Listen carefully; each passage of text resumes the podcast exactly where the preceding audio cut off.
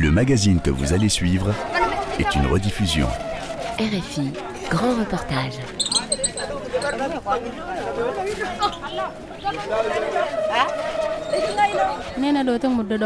J'ai été enlevée avec quatre de mes cinq enfants, mais n'en ai ramené que deux avec moi. J'ai dû laisser deux de mes filles à bord. Elles ont été vendues là-bas à des gens qui n'ont pas d'enfants ou qui veulent les échanger contre des vaches. Ce n'est pas comme un marché ouvert, ça s'est passé chez quelqu'un, là où on était retenu.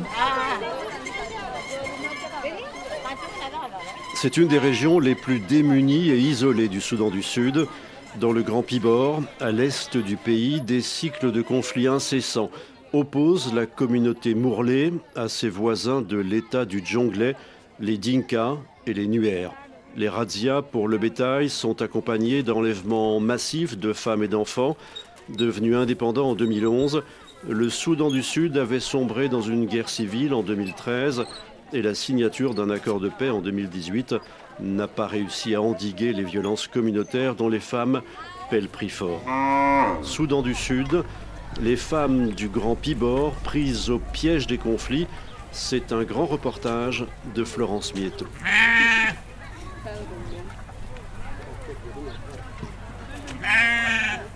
Des murs en ruine. Voilà ce qu'il reste du tribunal de Goumourouk. Le bâtiment détruit ne sert plus que d'enclos pour les vaches au centre de ce village martyr de l'est du Soudan du Sud, dans la région du Grand Pibor. Des véhicules carbonisés gisent non loin de là, à côté du commissariat. Ceux-là ont été détruits il y a deux ans. Il y a des attaques de nos voisins du Jonglei chaque année. C'est eux aussi qui ont détruit ces camions. Ils les ont brûlés. Pareil pour ces containers là-bas. Notre guide, c'est Marie Malimazé. La vingtaine, elle est originaire de Goumourouk, a fait sa scolarité en Ouganda et travaille aujourd'hui avec l'ONG locale Gredo auprès des femmes et des enfants kidnappés lors des conflits. Ils ont cassé les fenêtres du commissariat. Avec nous, deux chefs traditionnels de Goumourouk. Ils montrent les morceaux de verre brûlés au sol. Ce sont les restes des fenêtres du poste de police. La dernière attaque date de décembre 2022. Venus du Djonglais voisin, de jeunes bergers Dinka et Nuer ont débarqué, lourdement armés, à Goumourouk et dans d'autres villages du Grand Pibor, détruisant tout sur leur passage. Je demande aux chefs Kotil et Coco Kotilé si les policiers ont pu résister aux assaillants. Ma question provoque un éclat de rire. Les policiers ont été dépassés, ils se sont enfuis. Le chef Cotilé, Coco Cotilé, ne s'attendait pas à cette attaque le jour de Noël. Vous voyez la situation ici à Goumourouk. Tout a été détruit. Les maisons ont été brûlées. Il y a encore des corps aux abords du village.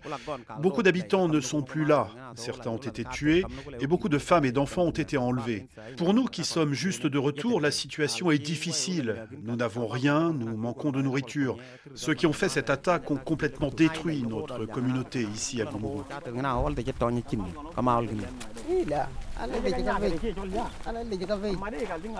Maisons et potagers incendiés, camps d'ONG détruits, troupeaux volés, c'est un scénario catastrophe qui s'abat sur la région du Grand Pibor et la place en situation d'insécurité alimentaire urgente selon l'ONU. Le dénuement est presque total. Mexeboudé, un habitant rencontré sur le marché. Vous avez vu la situation à Goumourouk. Nos vaches ont été pillées, les gens n'ont plus rien. Les femmes sont ici au marché à essayer de vendre des bricoles parce qu'elles n'ont aucune solution. Beaucoup mangent des dattes cueillies dans la forêt. C'est leur seule source de nourriture. Il n'y a pas d'eau potable ici, pas de puits. La rivière est asséchée. Il ne reste que de l'eau stagnante pour boire. Ailleurs dans le village, une vieille femme toute maigre s'extirpe d'un abri en tôle. Logocho Adoch Alan s'est installé dans ce petit restaurant abandonné car sa maison à elle a été détruite. J'étais là le jour de l'attaque. Je n'ai pas pu aller très loin. À mon âge, je ne peux plus marcher sur de longues distances. Grâce à Dieu, j'ai trouvé une cachette dans la forêt. Ce sont mes prières qui m'ont maintenu en vie. J'étais avec d'autres gens du village. On a tous survécu.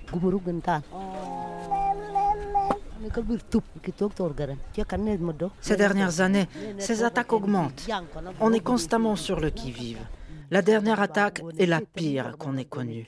Beaucoup de gens ont été tués ou enlevés. Je ne comprends vraiment pas pourquoi ils font ça. Pourquoi ils tuent des grands-mères comme moi?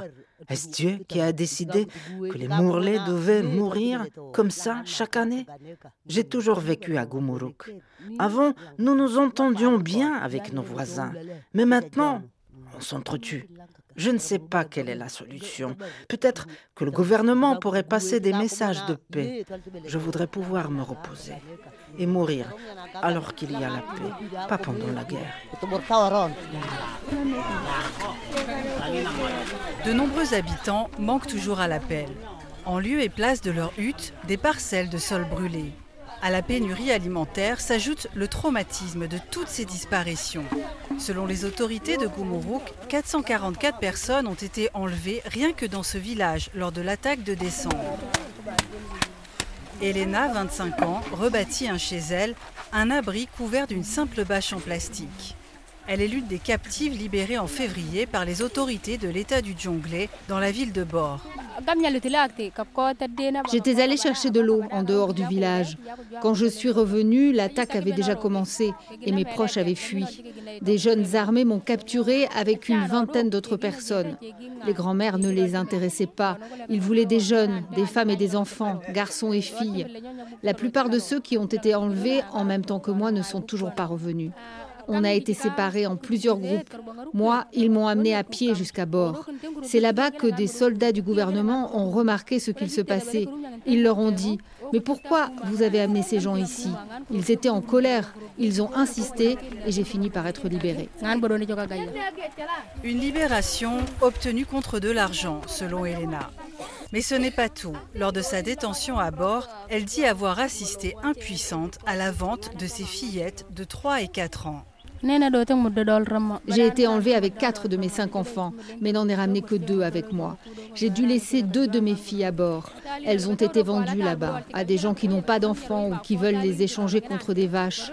Ce n'est pas comme un marché ouvert, ça s'est passé chez quelqu'un, là où on était retenu. Ils ont prospecté pour trouver des acheteurs à l'extérieur, les ont sans doute fait payer en avance, puis les acheteurs sont venus prendre mes filles. Je me suis sentie anéantie. Avoir donné naissance à vos enfants pour qu'on vous les prenne comme ça, c'est très difficile. J'espère que le gouvernement pourra faire quelque chose. Sinon, je vais attendre que Dieu me les ramène. Je suis très triste quand je repense à comment je les ai élevés.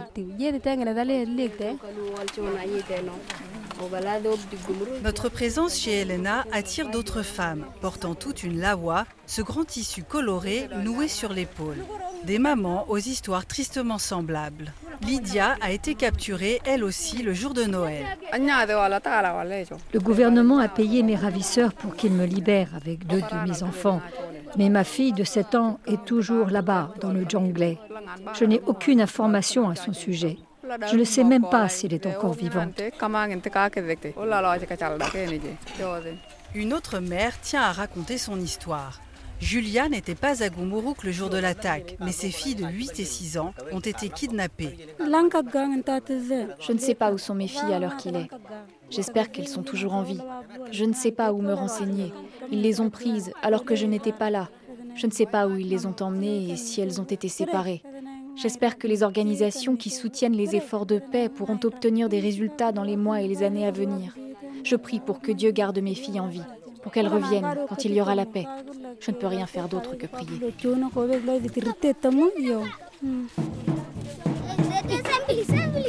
Des enfants sont rassemblés dans la petite église en terre de Gumuruk. Ils jouent du tambour en attendant le directeur de la chorale pour des répétitions.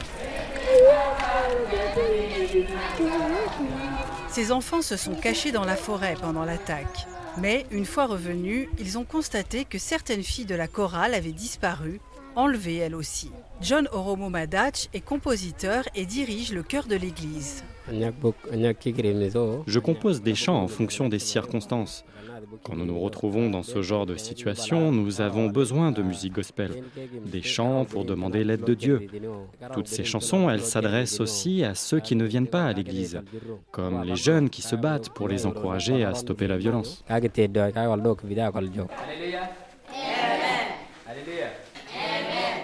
Beaucoup de choses ont été détruites dans l'église lors de l'attaque de décembre. Les chaises ont été brûlées. Maintenant, les gens s'assoient sur des pierres, nous dit le directeur du chœur. Les assaillants ont aussi cassé le piano électrique et les enceintes. Je ne comprends pas qu'on puisse s'attaquer à une église. Ce qu'ils ont fait ici est vraiment triste.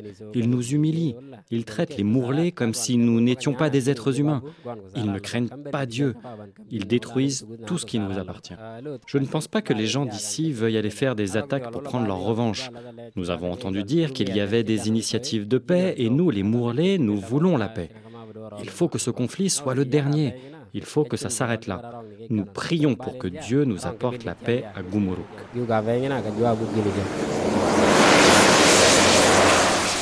Sur la piste d'atterrissage de Pibor, la capitale de la région. En cette chaude matinée de mars, un avion de l'ONU rapatrie deux femmes qui avaient été enlevées. Une petite foule est là pour les accueillir. Des représentants des autorités de l'ONU, des proches et les membres de l'ONG sud-soudanaise Gredo qui va prendre ces femmes en charge. Ladou Emmanuel Koundou de l'ONG Gredo.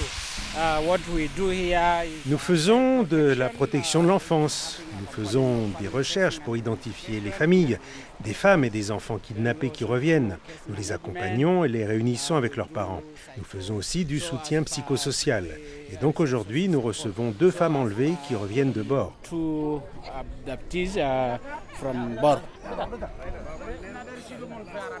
La porte du petit avion s'ouvre. Les passagers descendent. Salma est la dernière à apparaître, vêtue d'une lawa d'un vert éclatant. Kidnappée il y a huit mois, la jeune femme de 25 ans se jette dans les bras de son père puis de son mari. Ses proches lui murmurent des prières, lui touchent les cheveux, les épaules, les bras, comme pour s'assurer que c'est bien elle, qu'elle est bien là vivante et de retour parmi eux. Un retour au goût amer pour Salma, car son bébé, lui, a été pris par ses ravisseurs et elle, elle a été chassée de leur village et a erré pendant des mois dans le jungle. Elle ne doit sa survie et son retour à Pibor qu'à la bienveillance d'un homme nuaire qui l'a recueillie et remise aux autorités.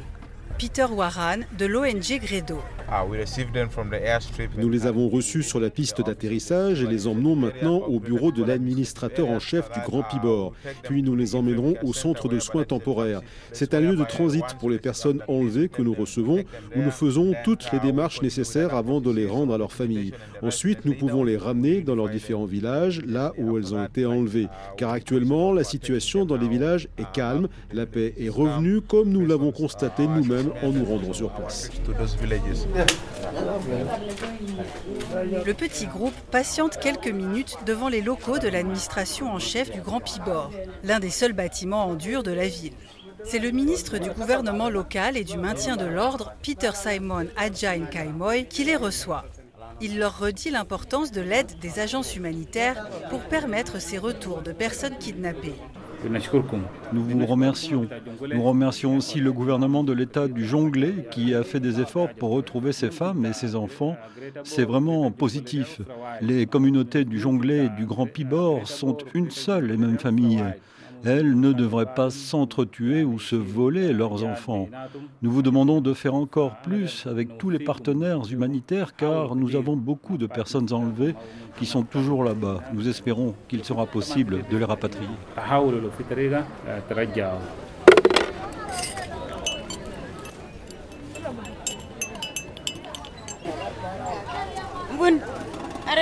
Dans le marché de Pibor, des femmes proposent du thé et du café aux passants et vendent du pain et des parfums qu'elles fabriquent elles-mêmes pour gagner quelque chose.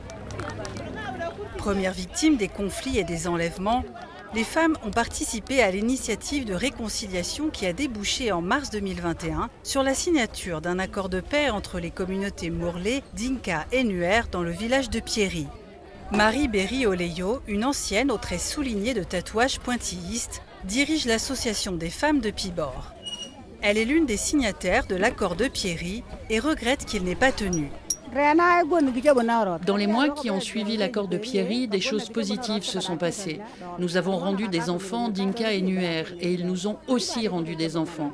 Mais ensuite, en 2022, les attaques ont recommencé. Nous cherchons toujours un moyen de rapatrier nos enfants qui sont encore là-bas. Elle s'interroge sur l'avenir de ces efforts de réconciliation. Si vous allez voir les Dinka, ils vous diront qu'ils sont les gentils et que les Morlais sont les méchants. C'est difficile de déterminer qui est responsable de toute cette situation. Même chez nous, il y a des voleurs, des gens qui ont de mauvaises intentions et qui ne vous le diront pas.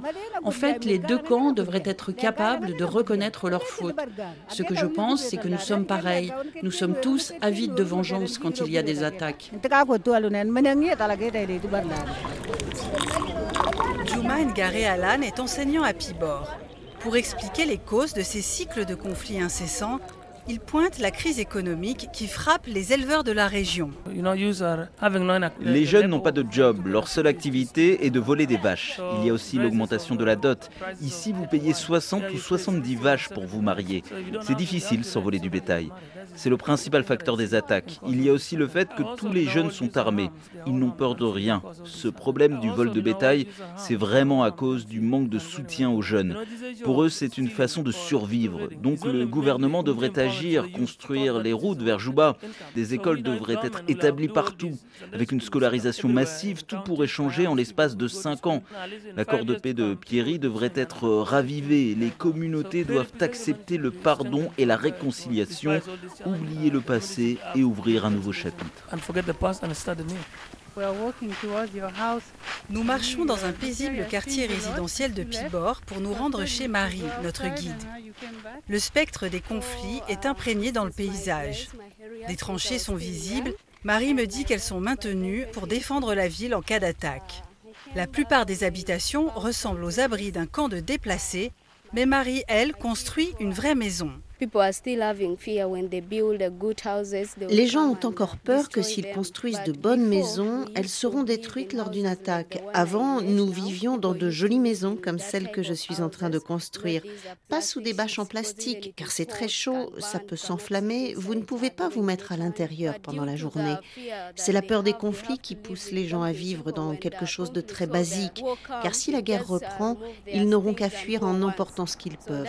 Voilà pourquoi les gens vivent toujours sous ces bâches. Mais moi, je refuse de vivre comme ça. C'est pour ça que je construis une vraie maison. Plusieurs membres de la famille sont en train d'assembler des fagots d'herbes séchées pour le toit de la grande hutte en torchis en cours de construction. Marie est la seule fille de sa famille à avoir eu la possibilité d'aller jusqu'au lycée. Sa mère nous raconte pourquoi elle a refusé qu'elle soit mariée très jeune contre du bétail. Ma fille aînée a été mariée très jeune et elle s'est retrouvée dans une situation très difficile. Elle a été maltraitée chez son mari. Ensuite, j'ai fait tout mon possible pour que mes autres filles aillent à l'école, pour qu'elles puissent épouser quelqu'un d'éduqué comme elle et qu'elles ne souffrent pas. Mais c'est rare chez nous, parce que quand une fille naît, les familles pensent immédiatement la marier pour obtenir des vaches, de l'argent, de la nourriture. Les filles sont réservées dès leur plus jeune âge et sont mariées à à l'âge de 14, 15 ou 16 ans. C'est ce qui se passe ici à cause de la pauvreté et de la faim. Une misère économique qui aggrave les effets pervers de ce système de dot, transformant les femmes et les filles en marchandises qu'on troque contre du bétail. Une misère qui fait aussi flamber les conflits. À Gumuruk, des insultes et des menaces ont été laissées sur les murs et sur les arbres par les attaquants venus du Djonglé en décembre, avertissant qu'ils allaient revenir en avril, en mai ou en juin, c'est-à-dire avant le début de la saison des pluies. Alors, les habitants auront au moins la boue et l'isolement géographique, en plus de leurs prières pour les protéger. Soudan du Sud, les femmes du Grand Pibor, prises au piège des conflits, un grand reportage de Florence Mietto, réalisation Eva Piedel.